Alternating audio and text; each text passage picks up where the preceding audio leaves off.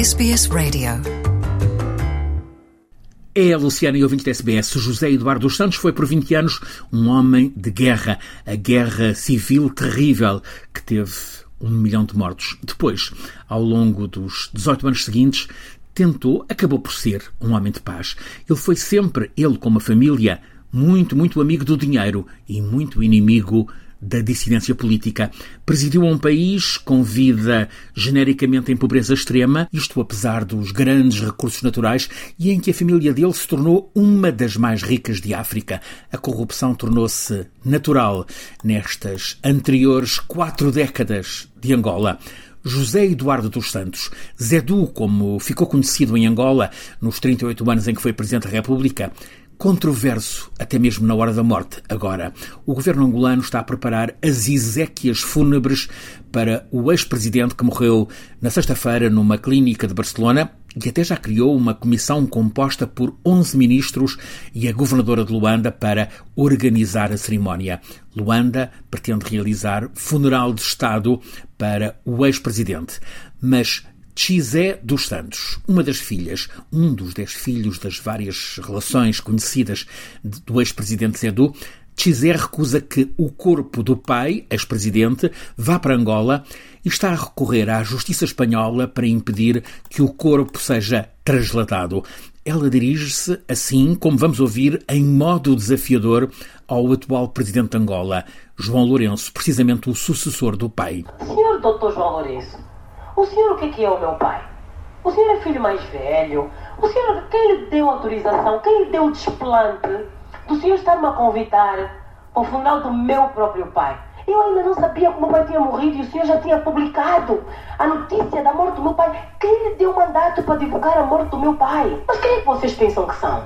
Deus? São vocês que me mandam no corpo Zé Eduardo dos Santos. Xé, tal como uma das irmãs, Isabel, que foi reconhecida como a mulher mais rica de África, são neste momento perseguidas pelo Estado angolano sob acusação de vários crimes financeiros. É por isso que Xé está a tentar impedir cerimónias fúnebres em Angola. Quer evitar que o funeral de Estado, organizado por Eduardo dos Santos, possa ser uma jornada de popularidade para o atual presidente, que tem eleições daqui a um mês.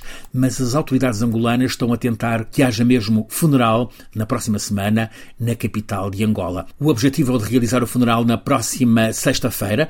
O presidente português, Marcelo Rebelo de Sousa, o governo português também já anunciaram que estarão presentes.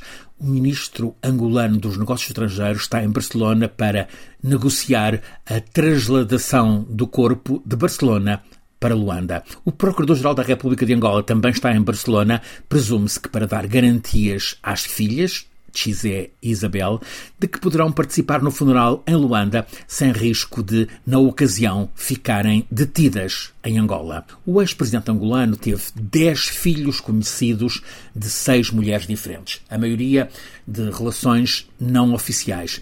Os dois filhos mais velhos, que enverdaram pelo mundo dos negócios, trouxeram-lhe preocupações acrescidas ao verem-se a contas com a justiça. Entre os mais novos predominam sensibilidades artísticas. O sexto filho tornou-se notícia pelo mundo quando licitou um relógio por uma colossal fortuna dinheiros do petróleo e dos diamantes de Angola. Uma das filhas, Isabel, a mais velha e a mais poderosa, chegou a ser considerada como a mulher mais rica de África e a integrar durante largos anos a lista das maiores fortunas da revista Forbes, que em 2014 avaliava o património dela em 3,4 mil milhões de dólares dos Estados Unidos da América. Esta fortuna de Isabel dos Santos, construída durante os mandatos presidenciais do pai, viria a deslizar nos anos seguintes. Hoje ela vive, mesmo assim, num exílio dourado no Dubai, onde perdeu o marido num mergulho. A família dos Santos em Angola tornou-se multimilionária através do poder político que lhe deu acesso à fortuna dos poços de petróleo, também das minas de diamantes. José Eduardo dos Santos, originário de uma família pobre, o pai era pedreiro, a mãe empregada doméstica, licenciou-se em Engenharia de Petróleos no Azerbaijão, na Universidade de Baku, com uma bolsa atribuída pela União Soviética. Ele ganhou o estatuto de quadro qualificado do MPLA, o Movimento Popular para a Libertação de Angola. Teve apoio político e chegou a líder por exclusão de outros. Quando, na sequência de 13 anos da Guerra Colonial e da Revolução Democrática do 25 de abril de 74 em Portugal, Angola se tornou independente, e isto aconteceu em 75, 11 de novembro de 75, Angola tinha um líder político natural, o médico, poeta e líder da luta anticolonial Agostinho Neto. Foi o primeiro presidente da República Popular de Angola escolheu precisamente José Eduardo dos Santos para seu ministro dos Estrangeiros. A presidência Neto, em total alinhamento com o então governo soviético em Moscovo, ficou marcada por grande repressão dos adversários. Houve muita prisão, muita tortura e muitas mortes. Mas a doença apenas consentiu a Agostinho Neto quatro anos na presidência. Morreu em Moscovo e teve funeral de Estado em Luanda. José Eduardo dos Santos foi o designado pelo partido dominante, o MPLA, para lhe suceder e ficou presidente por 38 anos. Nos primeiros tempos de presidência, Zedu tentou reparar as feridas deixadas pelo mandato muito repressivo de Agostinho Neto, mas logo a seguir alastrou a dolorosa guerra civil que durou duas décadas. A visita que Eduardo dos Santos fez à Alemanha do Leste em 1981 consolidou a ideia de Angola alinhada com os países comunistas, com apoio financeiro e político soviético e militar cubano contra a UNITA, o partido de Jonas Savimbi, por sua vez financiado por norte-americanos e sul-africanos e contando com o apoio de mercenários da África do Sul. Em 2001, 26 anos depois da independência, Eduardo dos Santos, num gigantesco comício num estádio da capital angolana, perguntou àquela multidão se queria levar a guerra até ao fim ou se preferia a paz negociada menos de um ano depois.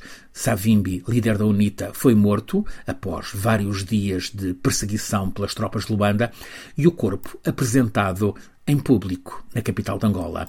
José Eduardo Santos reclamou a vitória na guerra. A década que se seguiu foi de reconstrução económica do país, começando pelo sistema financeiro, passou pelas infraestruturas, também pela imagem externa de Angola.